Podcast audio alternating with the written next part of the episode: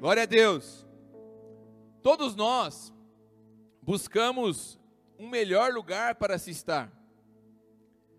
Dia após dia, todas as vezes que você faz uma escolha na sua vida, a escolha é para que você possa trilhar um caminho melhor, sim ou não? Ninguém faz uma escolha e ninguém se move, ninguém vai para algum lugar buscando viver uma vida ruim. Está acontecendo aí?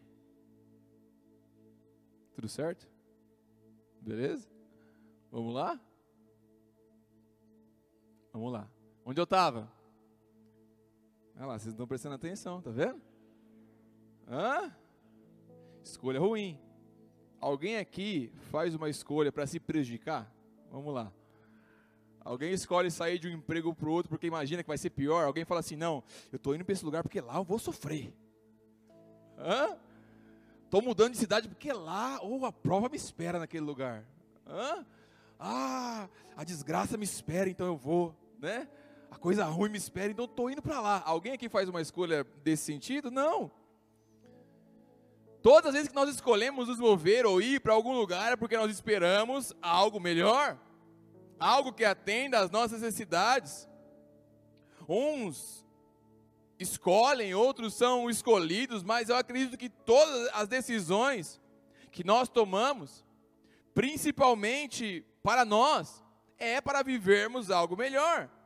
É para que a nossa casa, a nossa família, os nossos filhos vivam algo melhor. É ou não é, Ana? Você escolhe para os seus filhos, você escolhe algo melhor ou algo pior para que eles vivam? Algo melhor. Algumas escolhas são difíceis. Aliás, nós falamos de escolhas aqui na última quinta-feira. Amém? Foi um tempo precioso na presença de Deus. Então, se inscreve a próxima quinta-feira e seja com a gente. Muitos se acostumam com o lugar que estão ou com alguma situação. Pô, aqui está de boa, então eu já já já tá bom, já já aposentei, eu já não almejo mais nada diferente. Aqui eu tô de boa. Se acomoda com alguma situação porque ali tá legal para ele, ali tá de boa. Alguns mudam de cidade, de estado ou de país para ver se encontram algo melhor para se viver. Mudanças de locais acontecem. Mudanças de emprego acontecem para que nós busquemos por algo melhor. Mas o que nós aprendemos com a palavra, o que nós aprendemos quando temos contato com a Bíblia, é que Deus pode sim nos enviar para lugares para que ele cumpra os seus propósitos, porém, presta atenção, o lugar não define o que você irá viver. Não é o lugar para o qual você está indo que vai definir o que você vai viver. Não é o emprego para o qual você está indo que vai definir se você vai ser próspero ou não. Mas é você que define o que aquele lugar irá viver. Em outras palavras, presta atenção: o foco principal não é a cidade. O foco principal não é se você está em Bauru, em Jaú, em Assis, em São Paulo, ou se você está nos Estados Unidos. Não! O foco principal não é a carreira que você está trilhando. Se você é médico, se você é enfermeiro, se você é empresário, se você é vendedor, se você é, é autônomo, cabeleireiro, barbeiro, não é isso que importa. O foco principal não é aonde está o dinheiro, não é aonde tem as melhores oportunidades, não. Mas antes de tudo isso, o lugar mais importante para você estar é na presença de Deus.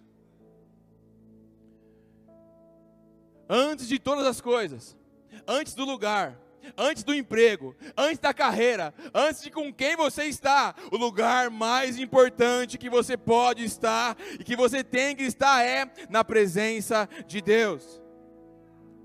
A presença de Deus é um lugar de habitação. É um lugar para morarmos, onde nós habitamos, onde nós ficamos, onde nós escolhemos permanecer ou não diariamente. Ou você está dentro da presença de Deus, ou você está fora da presença de Deus. Não existe um meio termo, não existe eu estou em cima do muro da presença de Deus, não. Ou você está fora, ou você está dentro. E isso não é determinado pelo local que você está. Não é porque você está na igreja que você está na presença de Deus. Como assim, Vinícius? Eu vou te explicar, a gente vai chegar lá. Você está muito ansioso, calma. Né? Falei que eu vou chegar lá. Mas não é o lugar que você está que define se você está ou não na presença de Deus. Você pode estar no emprego onde existe muita opressão, mas ali você permanece na presença de Deus. Você pode estar no emprego que só tem evangélico, mas ali você está fora da presença de Deus porque você se corrompeu, fala mal dos outros etc. Mas se você está ou não na presença de Deus, isso é determinado pela maneira que você leva a sua vida, pelas suas prioridades, pelas suas atitudes, pela sua fé. E eu quero deixar algo claro para você nessa noite. Se você entender essa frase, entender mais nada do que eu vou falar, já está bom. Presta atenção. Não há nada de bom para se viver fora da presença de Deus. Vou falar mais uma vez para que você guarde, se você é esperto, anotando, anote isso. Não há nada de bom para se viver fora da presença de Deus. Da mesma maneira, não há cenário ruim que não possa ser mudado pela presença de Deus. Vamos lá, que estão meio dormindo, está pegando o tranco, não vai chegar lá, amém? Eu já estou até suando aqui, porque eu sei que Deus vai fazer aqui essa noite. Vamos lá, vocês estão comigo, sim ou não? Não há nada de bom para se viver fora da presença de Deus.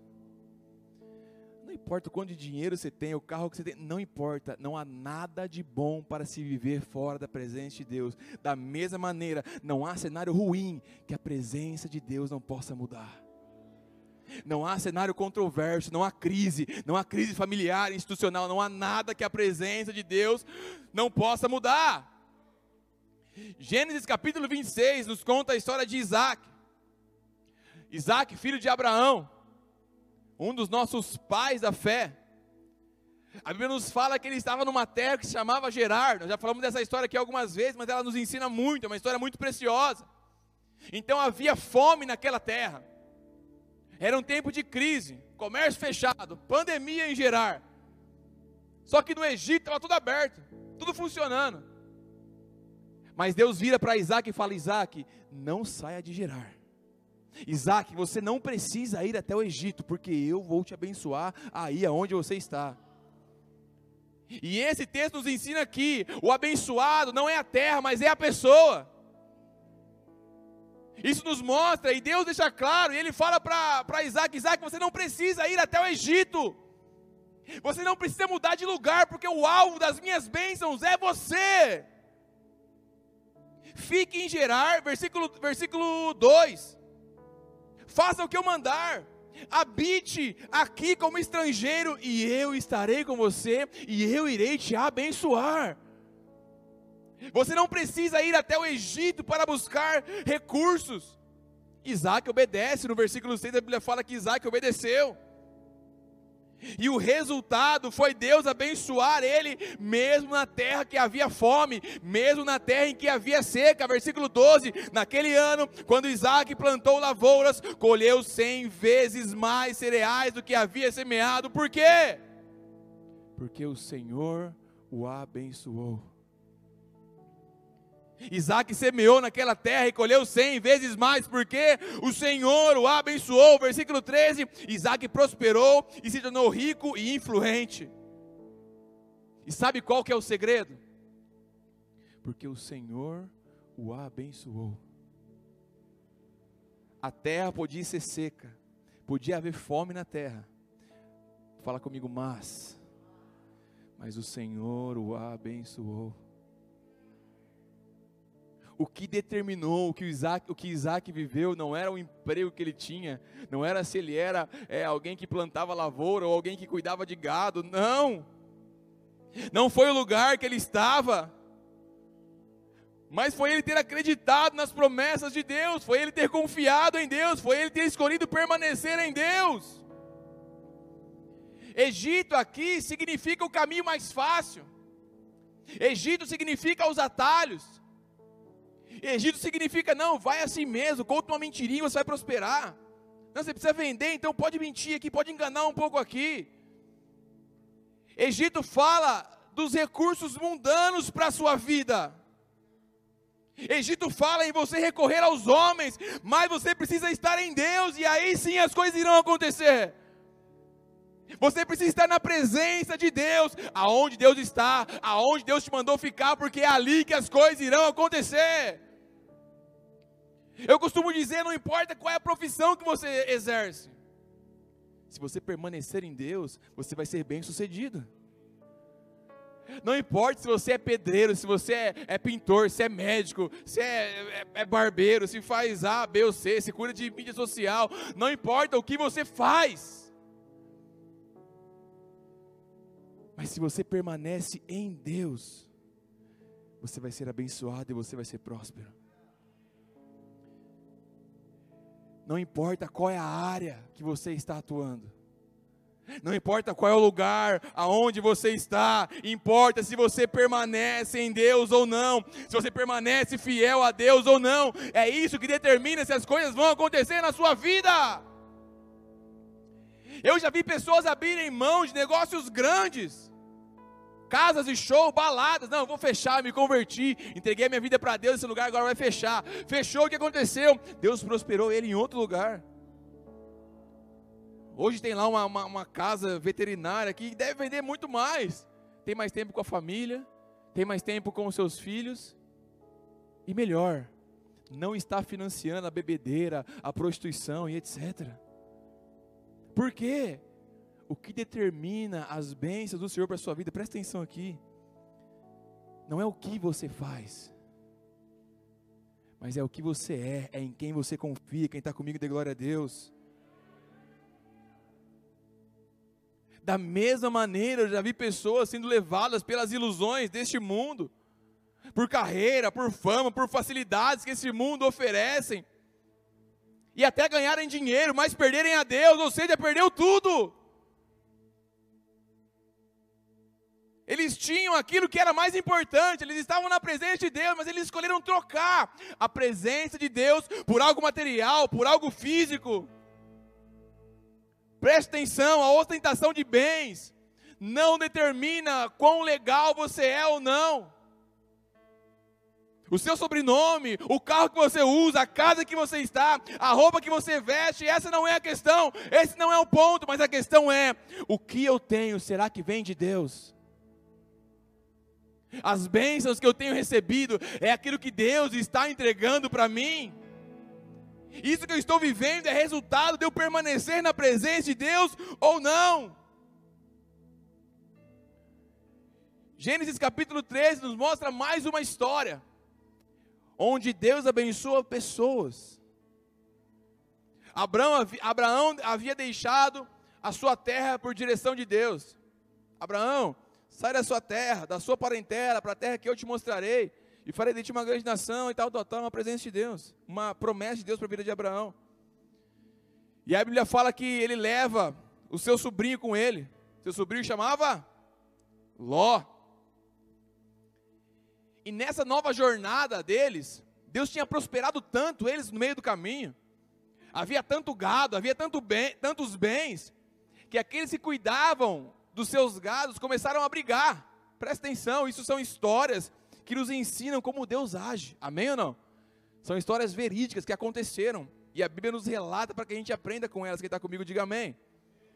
Então eles tinham tantos bens que os pastores deles começaram a brigar. Oh, vai com as suas ovelhas para cá, vai com as suas para lá, deixa as minhas aqui, está misturando, está tá dando treta. De tanta coisa boa que Deus entregou para eles. Mas aí Abraão ficou incomodado com aquilo, pô, não pode ter treta não. Então Gênesis 13, 13 8 ele fala: então Abraão disse a Ló: presta atenção, não haja conflito entre nós, ou entre os nossos pastores, afinal, nós somos parentes próximos, ou seja, não pode ficar esse brigueiro danado aí. A região inteira está à sua disposição, presta atenção. Escolhe a parte da terra que, deseja, que desejar e nos separaremos. Se você escolher as terras da esquerda, eu ficarei com as terras da direita. Se preferir as terras da direita, eu ficarei com as da esquerda. Olha isso. Abraão vira para lá e fala: Ó, oh, não vamos brigar não. Olha para frente, olha, olha essa terra aí. Escolhe. Aonde você quer ir? Se você escolher A, eu vou para o B. Se você escolher B, eu vou para o A. O que, que você escolhe? Versículo 10. Então olhou Ló demoradamente para as planícies férteis do Vale do Jordão, em direção de Zoar. A região toda era bem irrigada, como o jardim do Senhor. Olha isso. Ló olhou bem, demoradamente, ele falou: Olha aquela região ali, parece o Éden, parece o jardim do Senhor, de tão linda que é. Ou como a terra do Egito. Isso foi antes do Senhor destruir Sodoma e Gomorra. Ló escolheu para si todo o vale do Jordão a leste de onde estavam, partiu para lá e se separou de seu tio Abraão. Ele olhou para uma terra, ele olhou para um lugar, ele falou: que lugar maravilhoso, que lugar top, parece o Egito. Olha que terra verde, olha que, que terra bem irrigada, eu vou prosperar muito ali, é o melhor lugar para mim estudar. Versículo 12: Assim Abraão continuou na terra de Canaã. E Ló mudou as suas tendas para o lugar próximo de Sodoma e se estabeleceu entre as cidades da planície. O povo dessa região, porém, era extremamente perverso e vivia pecando contra o Senhor. Depois que Ló partiu, versículo 14, o Senhor disse a Abraão: Olhe até onde a sua vista alcançar em todas as direções, norte, sul, leste, oeste, toda essa terra que você está vendo, até onde a sua vista alcança, eu dou a você e a seus descendentes como propriedade para sempre. Eu lhe darei tantos descendentes quanto o pó da terra, de modo que se fosse possível contar o pó da terra, seria possível contar os seus descendentes. Vá, percorra a terra em todas as direções, porque eu a dou a você. Ou seja, Ló olhou e ele viu a terra que aos olhos dele melhor agradavam. E teoricamente, Abraão ficou com a pior parte. Mas aí, Deus fez igual Mufasa fez com cima. Quem lembra do Rei Leão aí? Levou ele na pedra assim. Hã? Você lembra? Olha, tudo que o sol toca, eu vou te dar como herança e tal, tal, tal. Mas amados, o que nós aprendemos é o quê? Ló escolheu o melhor lugar. Ele foi para lá. Só que esse lugar futuramente se tornou o quê? Se tornou Sodoma e Gomorra. Por quê? Porque o povo que estava lá viveu distante da presença de Deus. Era um lugar onde a sexualidade, a promiscuidade rolava solto, perversidade sexual. E toda essa terra futuramente foi destruída por Deus. A terra que no começo agradava aos olhos, parecia o Egito, ele foi para lá. Mas o que acontecia era que lá o povo estava distante da presença de Deus. Já Abraão ficou numa terra que se chama Canaã. E o que é Canaã? É onde Deus faz uma aliança com ele. É uma terra que futuramente a Bíblia fala que é uma terra que mana leite e mel. É a terra prometida de Deus para o seu povo. É a terra onde tem frutos grandes. É a terra onde Deus abençoou o seu povo. Por quê? Porque Abraão estava lá. Porque Abraão foi para lá e Deus estava com ele. Ainda que os nossos olhos humanos possam identificar aquilo que seja melhor, saiba que o que determina o que nós iremos viver é se Deus está conosco ou não. É se Deus nos abençoa ou não. E da mesma forma, você pode estar em um ambiente sobrenatural, mas não estar com Deus. Você pode estar num ambiente onde a glória dele se manifesta, onde todo mundo é crente fala bem o crentez afiado, mas Deus não está ali. Atos capítulo 20, versículo 7. Fala de um culto de avivamento que estava acontecendo na igreja primitiva, presta atenção. É importante você entender esses textos para que Deus possa nos levar até o lugar onde Ele quer que a gente esteja. Quem está comigo, diga amém. Atos 20, 7. Não é 27, não, é 27. no primeiro dia da semana, nos reunimos com os irmãos de lá para o partir do pão. Paulo começou a falar ao povo e, como pretendia embarcar no dia seguinte, continuou até a meia-noite. A sala no andar superior, onde estávamos reunidos, era iluminada por muitas lamparinas. O discurso de Paulo se estendeu por horas e um jovem chamado Eutico, que estava sentado no parapeito da janela, ficou muito sonolento. Por fim, adormeceu profundamente e caiu de uma altura de três andares e morreu. Parece de boa, né? Mas estava lá, dormiu. É igual o peão, está lá no alto da escada lá, pregando aqui, ele dorme e cai. A gente sabe que depois é, Pedro vai lá, né, e ora com ele, Paulo, Paulo vai lá, ora com ele, ressuscita ele e tal, mas olha esse lugar. A Bíblia fala que eles estavam no segundo andar, ou seja, era um lugar grande. As lamparinas estavam no lugar, o discurso de, de, de Paulo se entendeu por toda a noite, ou seja, a presença estava ali, o negócio estava rolando, o avivamento estava acontecendo. Mas no mesmo lugar onde havia um avivamento, havia alguém descompromissado, sentado na, na beira da janela, que dormiu e caiu. O eutico aqui, ela é a figura daquele que está desinteressado, aquele que está ali somente de corpo presente, mas o seu coração está longe. Ele está ali por uma religiosidade, porque a mãe mandou estar tá lá, ou porque a esposa mandou, senão vai se ver em casa. O ambiente era de glória, mas ele estava fora da presença de Deus. É por isso que em um culto como esse, muitos provam da presença de Deus, do avivamento, de coisas maravilhosas, e outros saem diferentes. Não porque a pregação foi boa, a pregação foi ruim, mas porque eu não estava presente, porque eu estava desinteressado, porque eu não tinha fome de Deus. Enquanto uns habitam em Deus, outros não. Outro exemplo, Ananias e Safira. Atos capítulo 5, a igreja vivia um avivamento. A Bíblia fala que maravilhas extraordinárias eram feitas por intermédio dos apóstolos. Tanto que Barnabé, no final do capítulo 4, chega diante dos discípulos, entrega as suas propriedades, dá uma grande oferta. Aí Ananias e Safira olham e falam: O quê? Não vou ficar de fora, não. Vamos ofertar também, mas ó, vamos dar uma mentirinha. Vamos só mostrar que a gente está entregando tudo, porque tá, a gente está no meio do avivamento, aqui ninguém vai perceber que a gente não entregou tudo, que a gente está dando uma miguezinha e tal. Então a Bíblia fala que eles entregam apenas uma parte daquilo que eles declaravam ser a entrega deles. E a Bíblia fala que eles morrem também. Mas dessa vez ninguém orou para ele ressuscitar, ficou morto mesmo. Mas eles são retratos das pessoas que só estão ali para aparecer. Estamos ali para mostrar para alguém ou para alguma coisa que a gente é, alguma coisa. Não, a gente a gente está ali pelas aparências. Estamos ali porque é um lugar legal, não importa se a minha vida está ali, se estou na presença de Deus ou não, se eu oro ou não, se eu me consagro ou não, mas eu estou ali, eu estou, aos olhos das pessoas, eu estou ofertando. Aos olhos das pessoas, eu estou aqui adorando, super espiritual, até dou umas rajadas de língua aqui, top. Ninguém sabe o que eu estou vivendo no meu secreto, no meu quarto, se eu acesso pornografia ou não, se eu transo com meu namorado ou não, ninguém sabe disso, importa que eu estou aqui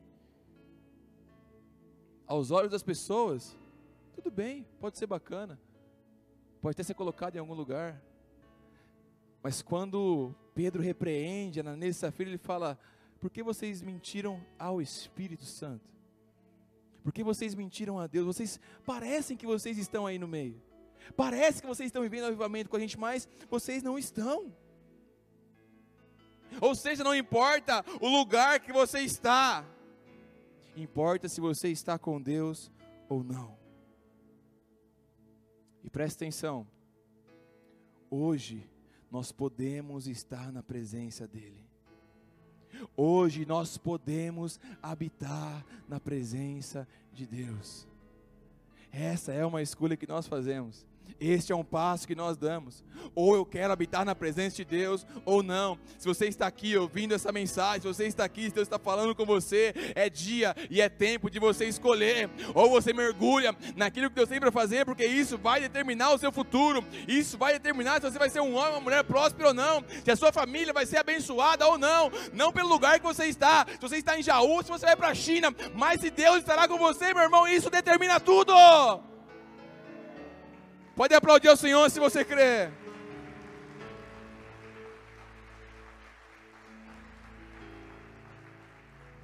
João capítulo 15. Olha Jesus dizendo: Eu sou a videira verdadeira, o meu pai é o lavrador. Todo ramo que estando em mim não dá fruto, ele corta. Mas todo ramo que dá fruto, ele poda, para que produza ainda mais. Vocês já foram limpos pela mensagem que lhes dei. Olha isso. Eu já preguei a mensagem para vocês. Já deixaram muita coisa para trás. Versículo 4: Permaneçam em mim, e eu permanecerei em vocês. Pois assim como um ramo não pode produzir frutos se não estiver na videira, vocês também não poderão produzir frutos a menos que permaneçam em mim. Jesus está nos, nos comparando com uma árvore. Ele está falando: olha, vocês só vão dar fruto se vocês estiverem na árvore. Porque um galho, quando é quebrado e jogado no chão, ele não pode frutificar. Quem está comigo, diga amém. Versículo 5: Sim, eu sou a videira verdadeira, vocês são os ramos. Quem permanece em mim e eu nele produz muito fruto, pois sem mim vocês não podem fazer coisa alguma. Quem não permanece em mim é jogado fora como um ramo imprestável e seco. Esses ramos são ajuntados no monte para serem queimados. Mas, se vocês permanecerem em mim e as minhas palavras em vocês, pedirão o que quiseres e isso lhes será concedido. Quando vocês produzem muitos frutos, trazem grande glória a meu Pai e demonstram que são meus discípulos de verdade. Eu os amei como o Pai me amou. Permaneçam no meu amor. Quando vocês obedecem aos meus mandamentos e permanecem no meu amor, assim como eu obedeço os mandamentos do meu Pai e permaneço no amor dele. Jesus está ensinando para a sua igreja: permaneçam em mim permaneçam na minha presença, permaneçam obedecendo os meus mandamentos. O que vocês podem ter de mais precioso é a minha presença. O que vocês podem ter de maior valor é permanecer em minha presença. Permaneçam em mim, vocês vão dar muito fruto. Vocês vão frutificar muito. Apenas permaneça em mim você não está vendo nada, as folhas não estão nem saindo, mas permaneça em mim. Porque fora de mim você não pode fazer nada, meu amigo. É como se Jesus estivesse nos dizendo: Rei, hey, fora da minha presença não há nada de bom para se viver. Fora da minha árvore você não pode viver nada de bom. O maior prêmio que nós ganharemos na eternidade não são as ruas de ouro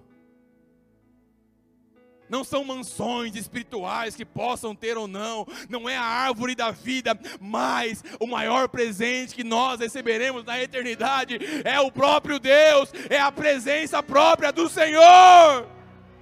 Apocalipse capítulo 3, versículo 21, pode aplaudir o Senhor.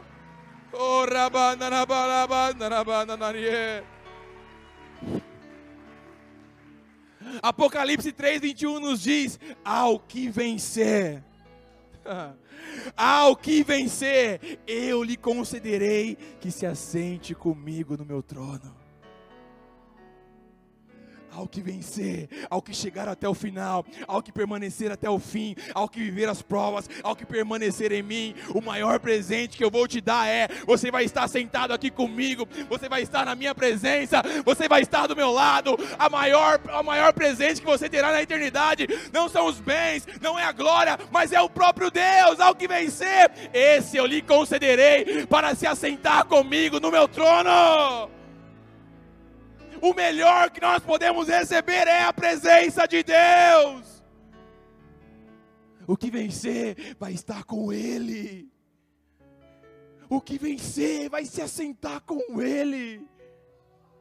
O que vencer vai se assentar com Ele na mesa, vai comer, vai olhar diante da face do Senhor. Rabanda, labastoio, cada labanda, naie vai contemplar a sua beleza, vai contemplar o seu sorriso. Hoje nós fazemos pela fé, mas lá nós faremos presencialmente. Ah. O que de mais precioso nós podemos ter é estar na presença dEle. O que nós ganharemos de mais precioso na eternidade é a presença dEle. Oh, Rabanda Bastou Yokanda Nanaye. Viver na presença de Deus é fazer a vontade dEle.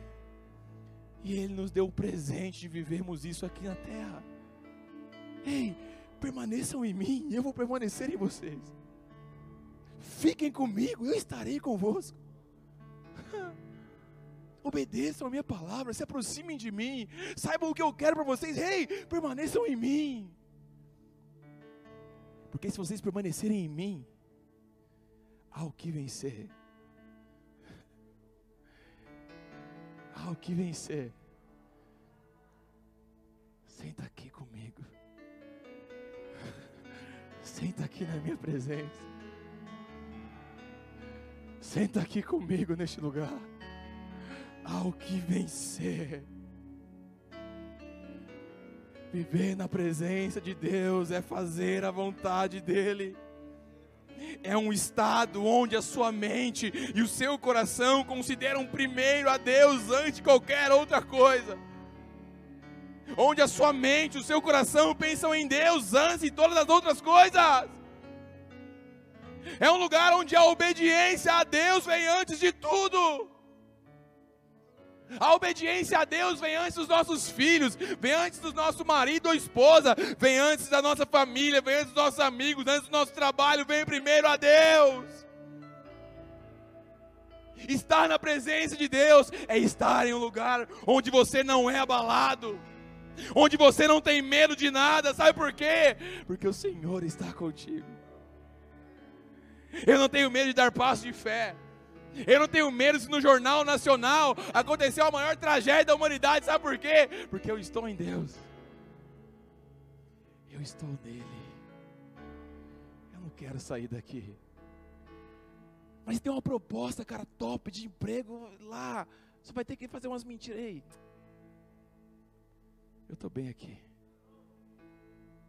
Mas vamos lá, dar um rolezinho com os, com os truta lá, com os brothers, vai usar um produtinho, vai ser top. Eu estou bem aqui. Eu tenho a presença de Deus. Eu tenho tudo. Mas você está solteiro faz anos, cara. Ah. Eu tenho a presença de Deus. Eu não me corrompo. Mas está ganhando X, você poderia estar tá ganhando 3X. Mas com X eu tenho a presença de Deus. E aqui neste lugar eu não tenho medo de nada. Aqui nesse lugar pode vir a notícia ruim que vier. Eu estou neste lugar. Eu estou aonde o Senhor é o meu pastor eu não tenho falta de nada.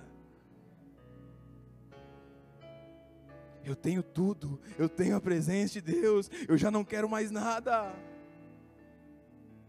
Eu não preciso de um novo carro, de uma nova casa. Ei, ei, eu não quero pregar, eu não quero cantar. Não, não, não, não. Eu já tenho tudo que eu preciso. Eu estou na presença do meu Pai. Oh, não é isso que me faz falta. Não é ministrar, não é estar lá, não é pregar. Não, não, não, não. Na presença de Deus é o melhor lugar para se estar. Eu estou aqui.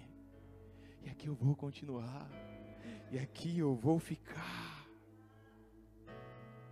Esse é o maior milagre da humanidade. O que, Vinícius? Do, é, curas sobrenaturais? Palavras proféticas? Manto, reteté? Não.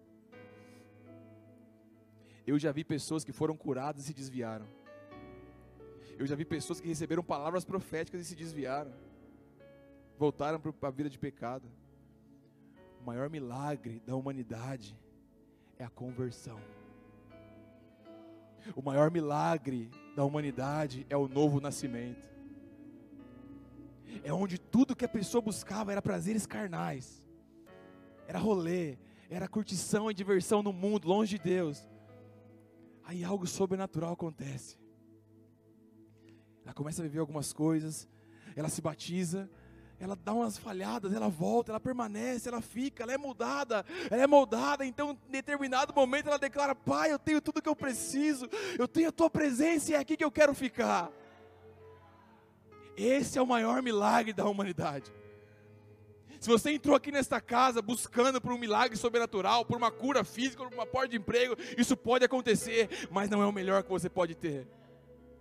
O melhor que você pode ter ao sair daqui é pisar naquela rua e dizer: Senhor, tudo que eu quero é estar em tua presença.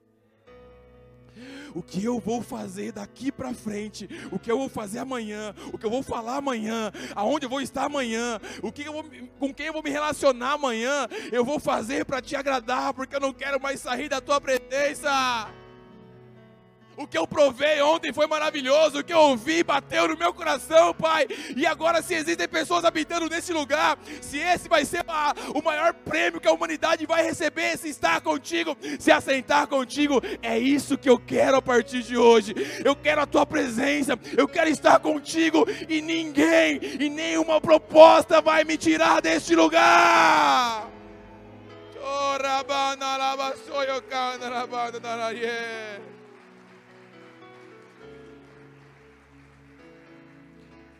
então o nosso clamor passa a ser o clamor de Moisés no deserto.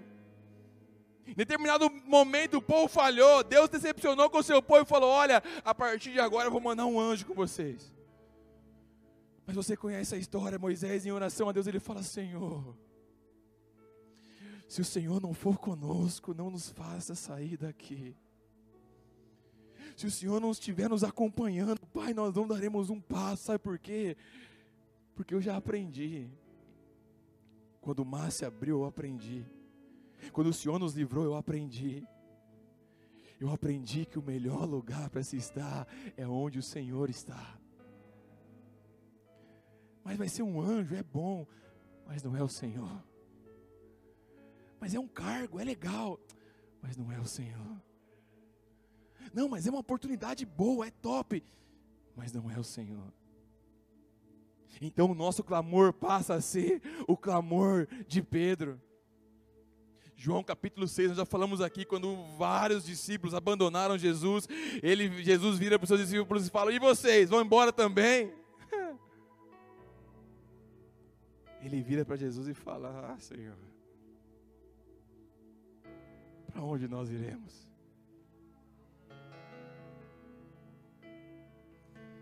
Eles podem ter inúmeros caminhos para ir, inúmeros lugares para visitar, coisas mais legais para fazer.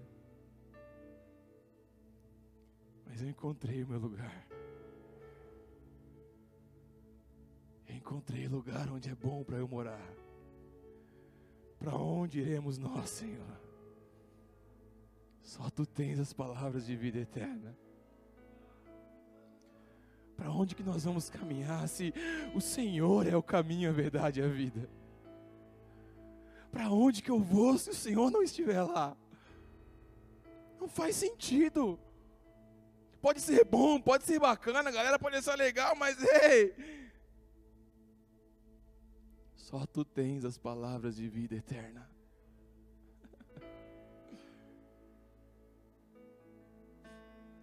Então, quando nós permanecemos em Sua presença, nós somos mudados por Ele. Quando nós permanecemos, nós somos transformados. Quando nós permanecemos, nós somos capacitados, nós somos revestidos, nós somos posicionados. É Ele quem nos prospera. É por isso que as bênçãos do Senhor enriquecem, não acrescentam dores, porque nós estamos nele. Talvez o mundo possa te dar um público legal, aplausos, algumas coisinhas bacanas, mas rei, hey, só aquilo que vem do Senhor pode transformar de verdade. Quando nós estamos nele, nós somos revestidos por ele, transformados por ele. Então, aqueles que estão fora da sua presença observam isso e são atraídos por algo verdadeiro eles serão impactados pela glória e pela presença de Deus que vai ser manifesto em você e através de você. As pessoas começam a ver aquilo que você está vivendo. Elas começam a ver a glória de Deus na sua vida, os frutos de Deus na sua vida, então elas começam a ser atraídas. Então elas começam a vir, elas começam a chegar, elas começam a perguntar: como está acontecendo? Como você fazia isso ou aquilo e agora está fazendo outra coisa? O que está acontecendo? E aí você vira para eles e fala: Eu estou na presença de Deus. E na casa de meu pai sempre tem lugar para mais um. Vamos lá comigo? Então, despretensiosamente, você vai trazer o seu amigo, o seu irmão, e ele vai ser impactado pela presença de Deus. E ele vai descobrir que não há lugar melhor para se estar do que a presença de Deus, do que a presença do Senhor. É como aquela mulher do fluxo de sangue, Marcos 5, 25. A Bíblia fala que a mulher por 12 anos estava enferma, 12 anos sangrando. ela já tinha gastado o seu dinheiro em todos os médicos, ela usou todos os seus recursos em todo lugar e não encontrou nada que pudesse curar, nada que pudesse mudar a sua situação, mas ela ouviu falar de Jesus. E a Bíblia fala que quando ela ouviu falar de Jesus, ela pensou: se eu apenas te tocar, eu serei curada. E a Bíblia nos fala que no mesmo instante ela toca nas vestes de Jesus. O que são as vestes de Jesus? É a extensão do seu corpo. Vou traduzir para você. As vestes de Jesus é a extensão do corpo dele. E a Bíblia nos fala que nós somos o seu corpo. Ou seja, quando ela toca em Jesus, poder sai de Jesus. Quando ela toca nas vestes de Jesus, poder sai das vestes de Jesus. Do mesmo, do mesma maneira, nos nossos dias, as pessoas verão Jesus através de nós. Elas tocarão na extensão do corpo de Jesus. Elas tocarão na igreja. Então, sabe o que elas vão falar? Eu já procurei isso em todo lugar. Eu já procurei ser curado dessa enfermidade em todo lugar. Eu já fui em todas as religiões possíveis, mas eu não achei nada. Mas eu ouvi falar de Jesus. Eu ouvi falar que você está vivendo algo maravilhoso em Deus. Então essa pessoa vai simplesmente vir e vai ser tocada. Atos capítulo 1, no versículo 4. A Bíblia fala que Jesus pede para os seus discípulos esperarem em Jerusalém, permanecerem em Jerusalém, até que eles fossem revestidos de poder, Atos 8. Até que o Espírito Santo viria sobre eles, então eles seriam revestidos de poder e enviados a todos os cantos da terra. E eles permaneceram. Na verdade, alguns permaneceram. Com a morte de Jesus, alguns se dispersaram e até antes mesmo da sua morte, muitos tinham voltado para trás. Nós falamos aqui de João capítulo 6. Jesus fala sobre comer do corpo, beber do sangue. A galera fala que esse cara está meio doido, vamos embora. Muitos deixam Jesus no meio do caminho. Meu amigo, isso acontece nos dias de hoje, não é novidade para a gente. Mas aqui a Bíblia fala que 120 pessoas aproximadamente fizeram o quê? permaneceram. De todos os discípulos que passaram com Jesus, de todos os discípulos que caminharam com Ele, que viram Ele fazer milagres sobrenaturais e etc. Depois da sua ressurreição, 120 permaneceram, Atos 1,15. O resultado da sua permanência, em Atos capítulo 2, eles são revestidos de poder. A Bíblia fala que eles têm uma experiência sobrenatural. Eles estavam reunidos no mesmo lugar, de repente vem do céu um som, como de um vento impetuoso, e enche a casa que eles estavam assentados, e são vistas entre eles línguas repartidas como de fogo, as quais pousam sobre cada um deles. A Bíblia fala que todos foram cheios do Espírito Santo. Então presta atenção, eles permaneceram, eles foram revestidos eles começaram a operar no poder de Deus. Eles começam a sair, a pregar, milagres acontecem, moveres sobrenaturais acontecem, porque eles permaneceram e eles foram revestidos, até que chega, chega Atos 17, eles chegam em Tessalônica, Paulo começa a pregar, a galera começa a ficar louca, ele começa a debater da palavra, milagres acontecem, a galera fica indignada com aquilo que estava acontecendo, e Atos 17, 6, a galera da cidade, os religiosos da cidade declaram, esses que têm alvoroçado o mundo também chegaram aqui, esses que têm levado um alvoroço no mundo inteiro, um alvoroço por toda a região, também chegaram aqui aonde nós estamos. O que, que, está acontecendo? Eles estão pregando, muitos estão se convertendo, muitos estão se salvando. Ei, não era para ser assim. Havia um mover sobrenatural em toda a região que eles estavam. Deus começou a operar, os milagres começaram a acontecer. Quem está comigo, diga amém. Mas tudo isso começou com uma coisa: eles permaneceram. Eles permaneceram e foram revestidos de poder. Fala comigo, eles permaneceram. Permaneceram aonde? No melhor lugar. Sim, existe um poder que reveste a igreja. Sim, existe um agir, existe um mover sobrenatural, as curas podem acontecer. A igreja não é uma instituição burocrática sem poder que, nos foi, que foi nos apresentado um dia. Mas a igreja é, é um exército de pessoas que permanecem e são usadas por Deus.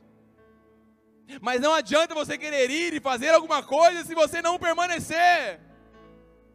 Não adianta você querer sair para pregar e mostrar e cantar se você antes não permanecer, se o seu coração estiver longe de Deus. Não adianta você postar, postar uma selfie com um versículo se você está atolado no pecado. Se você ainda está na pornografia chavecando as menininhas no WhatsApp, em adultério, mentindo, envolvido com homossexualidade, com palavras torpes, falando mal dos outros e quer ser usado por Deus. Primeiro você permanece, depois você é revestido e enviado. Presta atenção aqui. Há um mover sobrenatural que está operando em nossa cidade. Há um mover sobrenatural que está acontecendo nessa terra. Haverá um mover que vai ser regado por lágrima dos santos e poder aos descrentes. Lágrimas dos santos, arrependimento dos santos e poder aos descrentes.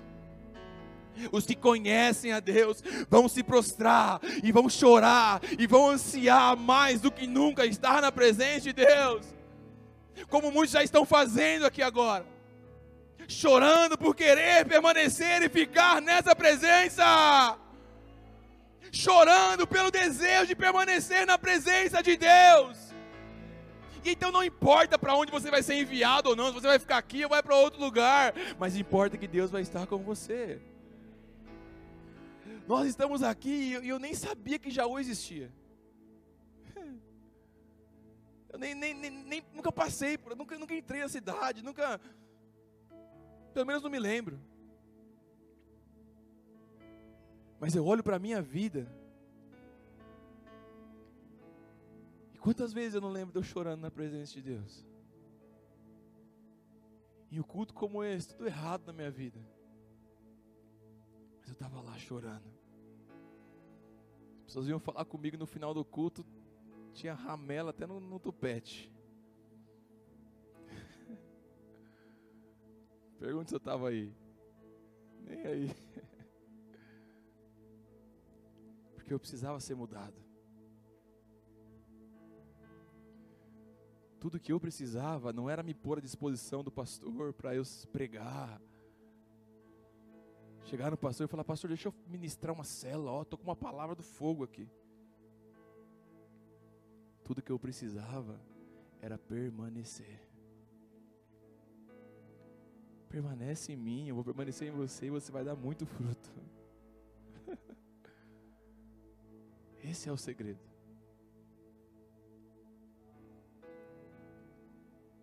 Gênesis capítulo 5, versículo 24. E andou Enoque com Deus, e não se viu mais, porquanto Deus para si o tomou. O que, que ele fez, Vinícius? Ele andou com Deus. Qual foi o segredo? Ele foi arrebatado. Ele andou com Deus. E ninguém mais viu ele. Por quê? Porque Deus o tomou para si.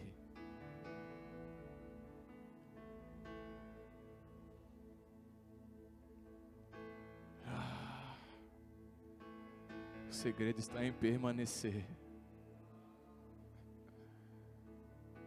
Aí as pessoas perguntaram: Ué, mas cadê aquele lá?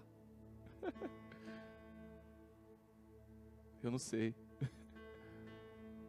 Eu acho que Deus o tomou para si. Mas ele estava em todo rolê com a gente sexta-feira à noite. Onde ele está? Não atende o celular. Deus o tomou para si. Eu achei o melhor lugar para estar.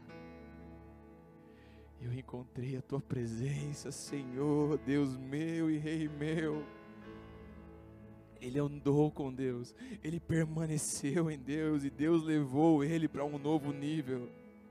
E Deus levou ele a um lugar maior de experimentação da Sua presença. Ah. Ele permaneceu. E Deus falou: agora você está pronto.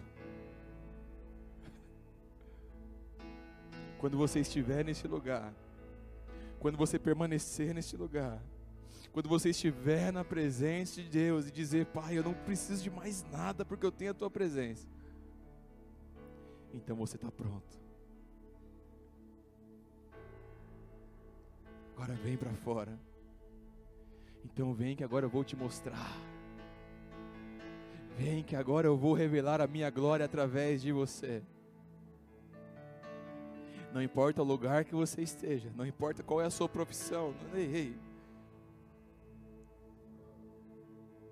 A pergunta é: você está em Deus ou não?